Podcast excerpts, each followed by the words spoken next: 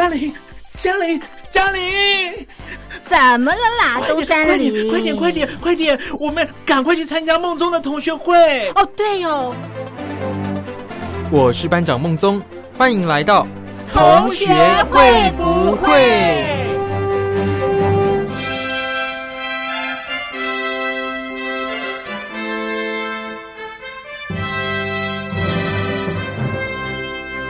各位听众朋友，大家好，欢迎收听本周的同学会不会？每个礼拜六的早晨四点钟呢，同学会不会都会在空中来陪伴大家哦。那这个礼拜呢，继续是我代班主持人艾格来跟大家一起分享哦，关于体育界的大小事哦。那在今天的节目呢，我们会花比较多的时间来讲一件事情哦，那就是足球界近期的超级大事哦，欧洲足球超级联赛的一个成立哦。那这件事情呢，是发生在四月十九号的凌晨，由西班牙甲级足球联赛的皇家马德里带头哦，率先宣布要成立哦新的一个欧洲一级战场的一个比赛，呃，就是这个欧洲足球超级联赛了。那要参加这个超级联赛的球队呢，大概是有十二支，他们都是顶尖的球队哦，包括了哦刚刚提到的皇马。另外还有巴塞隆纳、马德里竞技，哦，还有英超的利物浦、曼城、曼联、切尔西、热刺、阿森纳，还有意甲的 AC 米兰、国际米兰、尤文图斯。首任的主席呢，哦，就是由皇马的主席哦，费伦蒂诺来担任。这十二支的球队啊，也紧跟着之后在官方网站来发表声明哦，就是在四月十九号凌晨之后，欧洲足球超级联赛的赛季会预定。从二零二二年到二零二三年赛季开始，哦，这个是一开始成立欧洲足球超级联赛的一个情况哦。那这个欧洲足球超级联赛，当然想当然尔，它应该是没有经过这个欧足联的一个同意啦，是由这十二支的球队来自行决定要成立的。如果呃套句我们常用的话说的话，就应该是造反哦，对，造反这样子哦。那会想要造反，一定有原因嘛？那原因一定是很多。不过呢，哦，最主要的一个原因哦，就是钱啦，其实就是分润的一个问题哦。最主要的一个导火线呢，是因为呃，欧足联已经准备要发布未来他们会想要在欧洲冠军足球联赛，就这个历史悠久，大家视为欧洲一级战场最重要的一个各大俱乐部之间的比赛——欧冠哦。那欧足联决定要在欧冠来扩军。要把球队数目开始增加哦，增加到三十六个小组赛呢，以后会打十场比赛。那这十二支球队当然会非常的不满意啊，因为你球队数如果增加，可能每一支球队所获得的分润就不会这么的多。所以呢，这十二支的球队哦，故意要抢在欧足联这一项提案投票之前来宣布自行成立一个新的联赛。很明显嘛，他们就是要来反对扩军呐。那我刚刚有提到过。利益分配不公，也就是分润不是很公平这样子的一个问题哦。其中拿走拿走最多分润的就是欧足联。那现在呢，因为世界各国都受到新冠肺炎的一个疫情影响，所以还是不太能够来开放球迷进场看球。那失去门票的收入，其实对球队的影响非常非常的大，所以很多的球队都已经陷入经营的困境，包括了豪门的球队，其实也不例外哦。所以。欧足联不顾多数的豪门球队反对，为了制造收入，要来进行扩军、扩充球队的一个动作，造成了这一次会想要来成立这个欧洲足球超级联赛的一个密谋事件的发生哦。这个欧洲足球超级联赛哦，根据目前宣布的一个消息来看，是一个封闭型的欧冠联赛哦。说穿了，它其实就是另外一种版本的欧冠联赛啦。从每一年的八月来开打，那一共呢会有二十支的球队，其中哦很关键的一点是有十五支会是创始的会员球队，也就是所谓的元老级球队了。那另外要多出来五个名额，就是以资格赛来作为参赛的一个决定哦。这二十支的球队会分成每组十队，然后两个小组来进行主客场的一个比赛。两组的前三名，总共六队会进入八强。那六队进入八强，剩下的两个名额呢，是由这两组的第四跟第五名来透过附加赛来决定，然后凑满八强。进入八强之后呢，会采淘汰赛的一个赛制哦，主客场双回合，其实跟现在的欧冠是差不多的。那决赛也差不多在五月底。那决赛的部分呢，是中立场一战定胜负。这个呢，就是欧洲足球超级联赛的一个诞生的雏形哦。其实我相信。呃，有在看足球的球迷朋友应该都看得出来啦，这其实就是原来的欧冠嘛，哦，只是省略了过去三十二强的其他一些比较弱的队伍。它其实一开始就是透过这十二支球队的一个号召，希望能组建一个强度更高，然后更多很吸引大家眼球目光的球队，很精华的来打这个比赛哦。那当然，这些其实都算是表面工作啦，比赛场次其实说实在的，反而比之前还要更多，所以。归咎原因呢，也不是因为太累了哦。那真正的关键在于说，比赛的收入会由这些比较少的队伍来分配，那省去了欧足联从中抽成的一个过程哦。所以呢，会想要创立这个欧洲足球超级联赛，最主要的一个目的，不是说呃可能欧冠打太累啦，或者是可能不满欧冠的一个比赛赛程啦、场次等等。最主要的一个原因，其实主要都还是分润的一个问题啦。哦。所以说，这个分润抽成才是最关键的，因为分润抽成的利益真的可以说是天价了。吼，你看欧足联公布了一九二零年赛季的一个奖金分配哦，欧冠联赛还有欧洲的超级杯总收入是三十二点五亿欧元，但是呢，在欧足联扣除了一些相关的零零总总的一个费用之后哦。只有二十点四亿会分配给参与欧冠的全部球队，也就是说，大概有十二亿左右是直接进到了欧足联的口袋里面。那这二十点四亿要注意哦，是全部的球队要分配这一笔钱，这包含了参与季前附加资格赛的球队哦。最终算下来呢，一九二零年赛季的一个奖金排名：巴黎圣日耳曼一点三四亿，拜仁慕尼黑一点三亿。巴塞隆纳一点零四亿，曼城一亿，哦，其余的各支强队都是不足一亿欧元的哦。那所以说，如果现在在进行扩军，哦，这些季前附加资格赛的球队都可以来获得奖金分润的话，那说实在，可能连我刚刚所说的这些超过一亿的强队都有机会会分不到一亿欧元这样子的一个分润奖金哦。那现在的这个欧洲足球超级联赛奖金的分配制度是。哦，如果你每一场都赢，最高可以拿到二点四五亿欧元。所以说，十五支的创始元老球队，即使你每一场比赛都输球，也有可能可以拿到大概一点五亿欧元的收入。注意，你是每一场比赛如果都输，还有可能拿到这样子的一个收入哦。所以。这样子的一个收入安排来说，绝对会比原本的欧冠联赛来高出许多。哦尤其呢，是对你原本在欧冠可能你就已经拿不到一亿欧元的这些豪门球队来讲，欧洲足球超级联赛这个方案真的可以说是会让大家举双手双脚来赞成啦。而且呢，这个欧洲超级联赛搞了所谓创始球队这十五支球队有一个保证方案嘛。摆明就是要吸引某一些这些年状况不佳啊，然后可能在欧冠跟欧霸之间一直在浮在沉的这一些球队哦，只要跟这十二支带头的豪门球队一伙，那接下来保证哦，你年年都可以赚一亿欧元以上哦，战绩差根本就没有关系啦。所以呢，这个方案是令人很难来不接受的，但是。提出了这个欧洲足球超级联赛的一个方案，欧足联有可能就会坐以待毙吗？想当然尔，他们一定会出招反击哦。那他们出了什么样子的招呢？那我们稍微休息一下，等一下再回到我们同学会不会的节目当中哦。面对欧洲足球超级联赛的一个成立，有欧足联怎么可能就这样安静的坐着不讲话呢？他们呢，在这个新的联赛成立的消息发布之后，哦，就马上哦做出了重炮的反击哦。不但呢全体一致哦决议通过欧冠会扩军为三十六支的球队，而且发表声明哦会全面起诉哦这一些的豪门球队，要求他们要赔偿多达六百亿的欧元，然后呢。手段还不止这样子哦，他们还将全面禁止这一些豪门球队来参与欧足联旗下所有的比赛，而且欧足联还不止靠自己的一个力量，他还跟其他的一个协会联手，包括了 FIFA，还有各国的足协联手哦。接下来欧足联跟 FIFA 的一个反击呢，就是这一些决定要参加欧洲足球超级联赛的球队会被禁止。参与自己国家的联赛哦。你就可以想象哦，比方说像巴塞隆纳好了，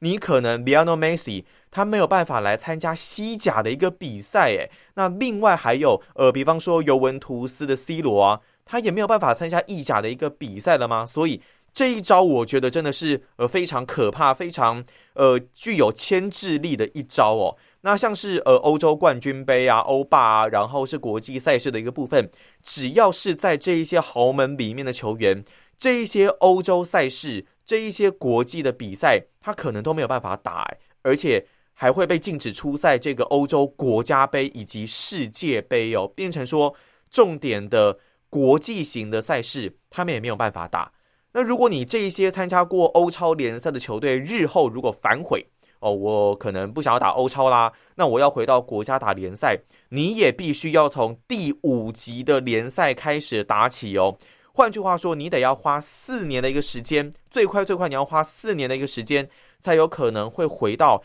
顶级的一个联赛哦。所以欧足联的官员呢，这是非常非常强硬的一些表态哦。没有这一些参加欧超的球队，我欧冠一样会办。那这些球队呢，在欧足联有任职的人也都会被革职。所以呢，参与欧超联盟的球队呢，随后也发表了声明：如果他们被禁止参加国内的联赛，那他们就会诉诸国际法庭来跟你打官司。所以呢。这一场欧足联还有欧超的一个战争哦，已经是全面的来吹响号角。那接下来就会是呃十二支的豪门跟欧足联、跟各国足协，还有跟 FIFA，真的可以说是一个全面型的战争哦。那我刚刚有说嘛，这个欧足联寄出的这个十二支豪门球队，呃，应该说参加欧超的球队的所属球员不能参加自己国家的联赛，这真的是非常非常可怕的一招哦。所以呢，对于球员的权益会是很大的一个扼杀。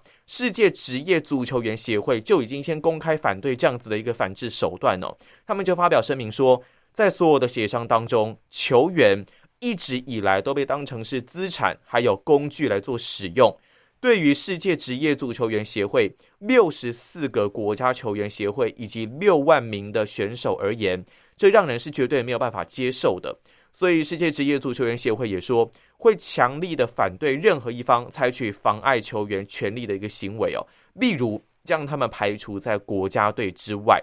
那有非常多的球迷哦，尤其是欧洲球迷，对于这起事件是非常非常的关注，包括了像我个人，还有可能像对岸的球迷，喜欢足球的球迷，对于这件事情都一定是呃非常的投以关心的一个眼光哦。以我个人的一个角度来出发啦。这件事情呢，最终当然，呃，以我们现在所搜集到最新的一个资讯，事情很有可能就是要落幕了。最终呢，我觉得了，还是会回归到一个所谓和解收场的一个结果上面哦。以欧超联赛这十二支豪门球队这么强硬的一个表态，还有欧足联跟 FIFA 他们也是很凶狠的一个表态啊，甚至要把球员把他们在国家队的一个生涯拉进来陪葬的一个情况来看。我觉得啦，双方其实在一开始这样子的一个出招，都很像是有一点在试水温，稍微摊牌哦，让你知道我的手里面有哪一些牌，让你知道我不满意，我会想要出招的原因是什么，然后把我的牌给亮出来，那就看看你对方的这一方，你有没有要退让嘛？那你接下来会打出什么样子的牌？所以双方呢都有点算是在且战且走这样子的一个情况下，因为欧足联摆明就是要多赚钱，所以采用了扩军三十六队。这样子的一个手法，那欧超呢，就是不希望我的分润被影响到啊，所以也算是一个不得不出招的一个情况哦。那两边呢，我都认为有一些呃比较值得修正的一个地方啦，像是在欧足联这一边呢，我认为最近几年在欧冠联赛，我不知道大家有没有特别关心到了，就是我觉得比赛真的有点越来越难看啦，因为强队就一直都那么的强啊，然后弱队一直就这么的弱。那因为呢，在全球化还有资金的一个益助下面哦。豪门球队他能够一直肆无忌惮的去买球员，那弱队就是只能这样子去向下沉沦哦，或是你只能把希望投放在你有可能会抓到一些潜力还没有被开发的一些新秀。过去呢，我们看到一些很不错的球队，像阿森纳、曼联、AC 米兰、国际米兰这些，算是过去的强队了。最近几年，我个人真的都认为他们是越打越退步哦。那不是说我们要为这些球队来找理由。但是，如果你在转队市场也没有太多竞争力的一个情况下，其实每一年在看的，好像就是这几支的球队了。我说实在啦，现在的欧冠呢，真的比较精彩的，可能就是在抽签的一个部分了，因为抽签可以决定你的一个对手的变化的多样性嘛。所以，如果真的要让精彩度来渐渐的回升，我觉得除了球队组合的多元化之外，另外包括像是奖金的分配，我觉得也必须要好好的去检讨奖金分配的一个制度哦，才有办法让各队之间的资源哦，也许有获得一个比较平均的一个机会。那不是说你现在为了要多赚钱，所以就多让几支球队进来。那说实在。其实变成说会每一支球队他们的资源都是越来越少的，不管是原本就已经很少的，还是你原本的可能豪门球队，那你在扩充球队情况下，大家资源都变少，可能就会让比赛精彩度，嗯。会走向一个比较负面的一个情况啦。那如果你没有扩军，然后重新的来检讨这个比赛奖金、比赛分润的一个制度，欧足联自己的抽成也必须要检讨之后，我觉得才会让比赛的一个精彩度来的是更好的。那当然，其实欧足联他们也不是什么事都不做啦，只会捞钱而已。其实。他们真的是有本着平均发展足球的一个理念来经营的一个态度，所以呢，他们会希望尽量能让其他的，像是包括了希腊、哦土耳其啊、东欧各国，甚至俄罗斯的球队，都能够在欧冠联赛里面占有一席之地哦。他们是会让大家都有一个比较能够呃一起来参与这个比赛这样子的感觉啦。所以呢，也才会让欧冠真正的哦成为欧洲各国联赛的冠军，来逐鹿中原的一个战场哦，甚。甚至有一点像是格斗天王这样子的一个味道了，我觉得这一部分是欧足联做的还不错的一个部分哦。那但是像呃，我不知道大家有没有印象啦，以前的欧冠赛制其实是更好看的，像过去呢，他们会是三十二支球队来打两次小组赛来取八强。那第二次十六强的小组循环是非常的高压，很精彩。我刚刚有说它是打小组循环嘛，哦，所以呢，你会面临到很多不同的球队，然后你每一场比赛都非常的关键，非常的重要。那比赛的过程呢，想当然尔就是会非常非常的刺激哦，不像现在啦，单次的小组赛变成十六强打一个淘汰赛的赛制哦，到最后让比赛变得根本就超有礼貌啊，有点不太好看这样子的一个感觉哦，哦，所以呢。欧足联为了增加收入，前面一周提到了，他们就只能选择扩军嘛。不过再怎么样，他们就是不可能在自己的抽成利益上面 对球队来做一个让步哦，所以最终才落得大家都进退不得的一个局面。也就是说，你抽成你就是一定要拿这么多啦，你绝对不会想要去分给其他的这些球队哦。那我觉得。就是因为在这样子的一个情况下，当然我知道你要牺牲自己的权益来让大家都变得更好，其实并不是一件很容易的事情。但是如果你真的要让整个环境发展起来，这是不得不的一个做法哦。那虽然有很多人在骂欧足联啦，但是欧超联赛这边的诚意。我个人认为，哦，也不是太突出啦。其实，以像欧超这样子的一个十二支球队来看，你就自己打自己爽啊。然后你豪门之间的之间的强队互相对决，分润也是自己分。而且我刚刚前面有提到过。十五个创始的元老球队，他们有所谓的保证方案，而且他们永久享有参赛的一个权利，打多烂都没有关系呀，反正我还是有一点五亿欧元可以拿嘛，永远都能够分大钱。所以这个在本质上面就是不公平的一件事情哦。如果你把时间拉长来看，长远来说就会搞成一样啊，强者恒强嘛。你仔细想一想，这样其实不用看几年啦，同样的对战组合，你就已经就会觉得烦了，因为只有两个小组嘛，所以每一年的交战对手一定都会是很大量的重复啊，这会让强强对决显得非常非常的泛滥。那如果你对于这样的对战组合很熟悉，你其实就不会想要去看这样子的一个比赛了耶。那如果接下来欧超，我想说哦，因为我的队伍数都差不多啊，然后每一年都是强强对决啊，好，那我接下来增加球队，诶。啊，你这样不是跟欧冠它的扩军意思是一样的吗？又增加了瓜分奖金的一个分母嘛。所以像这种封闭的一个联赛，最后变成友谊赛的几率，我觉得很高哦。你这怎么可能会精彩呢？所以呢，目前看起来这一些球队就是为了拉帮结派嘛，把欧陆收益最高的十二、十五支球队搞起来，然后来威胁欧足联，所以开出这种所谓保证方案、保证名额的条件。其实这个保证。就很有可能会变成是欧超联赛最弱的一个核心点哦，所以就像我前面所说啦，双方就还是在试水温，那有这个且战且走的一个意味哦。那对于像现在这样欧洲足球超级联赛跟欧足联之间的对抗，哦，不止球迷、球队主席，还有欧足联的职员相当的关心，球迷也绝对是其中相当关心的一部分，因为这很有可能会影响到他们的看球精彩度，也就是影响到他们的看球权益哦。那会造成什么样子的一个影响？还有他们的态度是如何呢？我们等一下再回到节目当中来跟大家分享。好，欧足联呢跟欧洲足球超级联赛之间的一个全面战争哦，就球迷的眼光来看，他们是怎么看的呢？其实，当欧足联还有足协已经确定要祭出这一招，就是欧超球队的球员要被逐出联赛的时候，其实很多球迷就已经没有办法接受了。那欧洲球迷大家也都知道，他们是非常会付诸实际行动的，态度也很凶。会开始来抗议哦，这会涉及到政府发给外籍球员工作证的一个问题哦。那这些豪门球队，我觉得也不太可能会无视这个关键了。为什么球迷会愿意呃走上街头啊，然后来抗议，争取自己的一个看球权益哦？其实对于这些外国球迷来说，每周一次的联赛就是他们的一个生活的日常。那球队你建立的基础一定是建立在球迷之上的一个一个支持之上嘛，所以。球迷们呢，当然乐见球队征战欧洲战场，成为了全欧洲最强。但这个前提是，本国的联赛每周你是必须要看，而且必须要打的哦。如果呢，球队为了拿一个欧洲冠军，然后联赛被降到五级，甚至完全不能打哦，我相信这应该也是没有球迷会受得了的啦。那比比数量，其实也知道啊，不管你欧超联赛打了几场了，本国联赛一年至少有个三十八场，自家主场就有个十九场。如果都打下级联赛，或是根本就直接被除名，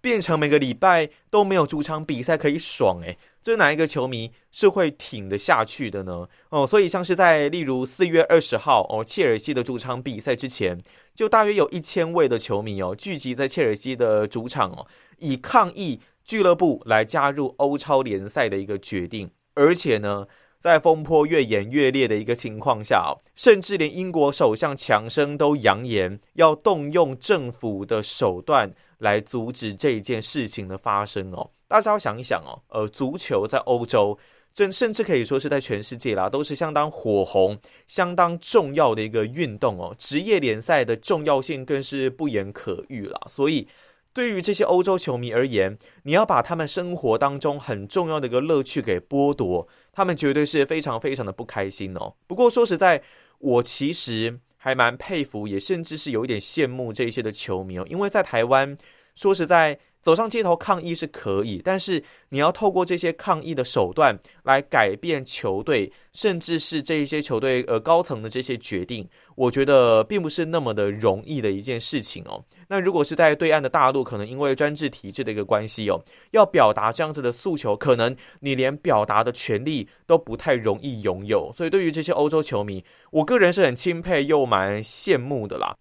好，那其实除了台面上现在的这十二支球队之外哦，应该也是还有其他的一些豪门球队啊。那他们的态度是如何的呢？像是呃法甲的巴黎圣日耳曼，还有德甲的拜仁慕尼黑，就是法国甲级联赛跟德国甲级联赛。那德国甲级联赛除了拜仁慕尼黑之外，还有多特蒙德也已经明确表态不会加入哦这样子的一个欧超联赛哦。巴黎圣日耳曼呢，是因为他们自己跟欧足联还有赞助商，他们彼此之间是有一些利益的关系的。那拜仁就更不用说，他们与德国足协一直以来都是一体的一个状态哦，所以不太可能加入像欧超联这样子的一个叛变。当然，德甲其他在欧冠、欧霸参赛的球队哦，也是都表态反对的哦，所以基本上德甲全体都已经算是拒绝欧超联赛了。那法甲联赛其实也是处在一个全体反对的一个情况哦。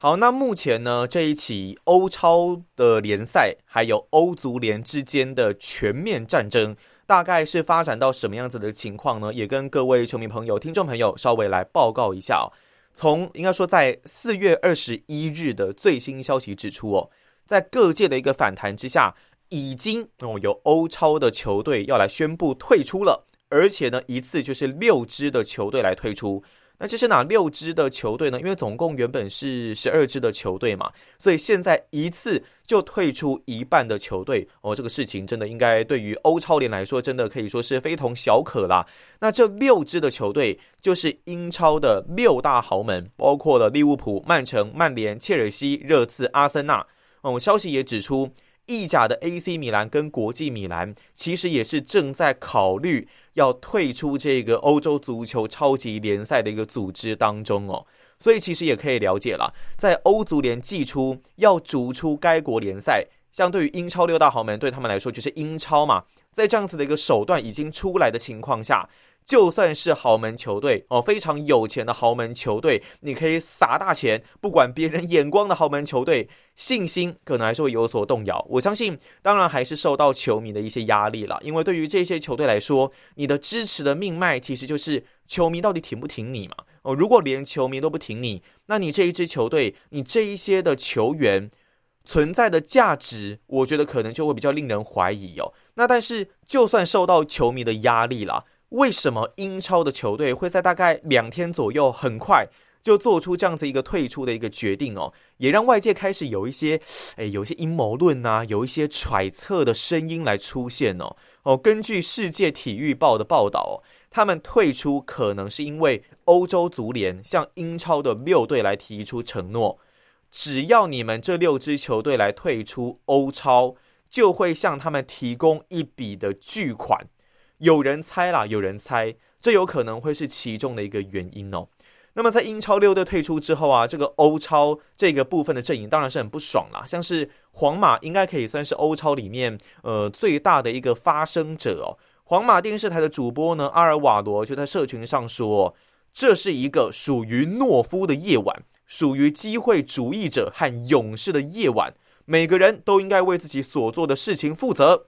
哦，这个发言呢，其实引来外界的一个热议哦，不知道是不是跟这六支球队退出有关系了？但很多人觉得可能就是这样子哦。那虽然呢选择退出哦，但是这六支的英超球队哦，回归到原本的英超就会完全没事吗？哦，其实也不见得哦，因为他们可能都要面临这个所谓秋后算账的一个压力啦。因为呢，英超赛会已经传出要立刻采取打压 Big Six。打压这六大豪门的一个行动哦，初步呢会在赛会内的各部门或是决策委员会担任要职的这六大豪门的代表，可能都会被革职哦，剥夺这六支球队在英超的一个话语权哦。诶，这六支球队是利物浦、曼城、曼联、切尔西、热刺、阿森纳，都是响当当名号的队伍哦。所以这六支球队如果话语权被剥夺，诶，那这英超其实。在整个高层之间的斗争哦，我觉得是会更加的可怕，更加的刺激啦。那同时呢，他们也要求这六支球队必须要发出签署的声明，承诺不会再破坏现有的一个制度哦。所以呢，在这一个这六大豪门，他们在内部委员会的一个。人员被革职之后，又要再发这一个声明，承诺遵从顶级联赛现有的架构，还有要集体妥协对于电视转播权的方案，以防他们日后又反悔再提起欧超联赛啦，甚至可能会要求这些球队要签署具有法律约束力的一个声明，不准再参加你未经授权的一个比赛。那赛会呢，跟英国足总其实也在跟英国政府协商啊，还有讨论。看看他们会不会修改一些法令啦，那定出更强的一个制裁方案，来禁止这一类的事件来再次的发生哦。不过呢，这次的秋后算账哦，不会做一些的扣分或是罚款的一些惩处哦。英超呢，其余的十四支球队也同意，因为他们认为这六支的球队其实并不太算是欧超联赛的一个始作俑者啦，扣分或是罚款等体育制裁哦，不太适用做这一次风波的一个惩罚哦。像是欧洲足球超级联赛这样子的一个提议哦，其实并不是在欧洲足坛来首度出现啦。为了确保砸大钱投资的球队哦不会因为爆冷输球而没有办法晋级更大型的一个比赛，然后呢，重点是要着眼于更大的一个收益哦。所以，其实，在欧冠或是各大欧洲联赛之间的球队或多或少都已经开始有一些想要改变制度的一个想法，因为大家自己其实都想要。让自己是赚最多钱的那一个人嘛，例如像是意大利的前总理啊，贝鲁斯科尼，他自己呢就曾经是 AC 米兰的老板哦。那十多年前他就已经曾经有这样子的一个想法，但最终因为受到很多条件的一个限制，所以这可能也是没有办法提出来来跟大家讨论的一个主要原因哦。那另外呢，在国际富豪还有投资圈呢相继来加入世界足坛体育世界的一个情况下，欧超哦一旦成军，会使得豪门球队，我刚刚前面有说。富上加富，那强上加强，大咖的球星云集都聚集到这一个小型的球队的一个赛会，应该不能说小型了，应该是赛会的关注度很大，但是参与的球队其实都是那一些比较精华、比较顶级的球队哦，所以整个赛事的层级呢也会拉得非常非常的高。那在拉高的一个情况下，其实，在转播还有广告费的这一方面，当然这些豪门球队就可以来获得最大的一个收益哦。不过呢，另外一个层面就是，这也会严重打击到一些比较小市场球队的一个生存空间，还有他们的一个目光瞩目的一个程度，也一定是会被削弱不少。所以。这恐怕也会让欧洲足球分裂成两个世界了。如果这个欧超联赛真的成军的话，好像是呃这个所谓的精英班哦打精英班的，那比较刺激的球队哦刺激班你就自己去打刺激班的，自己去玩沙玩土这样子的一个感觉。所以这应该也是大家必须要透过更多的沟通还有讨论来协调的一个部分哦。那我也认为说，两方现在的方案，我觉得应该也都还不会是最终的定案啦，应该还是要经过蛮多不同的交涉，来达到不同的一个目标哦。尤其呢是这一次，还牵涉到退出联赛、退出国家队这种呃事件严重程度非常非常高的一个决定，所以最后。我认为还是要持续观察啦。那当然是希望最终最终对于两方来说都能够有一个可以坐下来好好讨论、修正彼此现在制度的一个机会哦。好，那我们这一期节目呢，其实花了一整集一个小时的一个时间呢，来跟大家讨论一下这一次的呃欧洲足球超级联赛成立的一个起源。那中间经历了哪一些反对？那他们跟欧足联之间又有哪一些优缺点？最后又有可能会是？怎么样的一个收场的一个情况哦？那如果呢，你对于我们的同学会不会节目上有任何的一个建议，也都欢迎可以透过呃来信啊，或是网络的一个方式跟我们来做一个联络。好，那我们这期节目就到这边告个段落，下期节目我们下周再见，拜拜。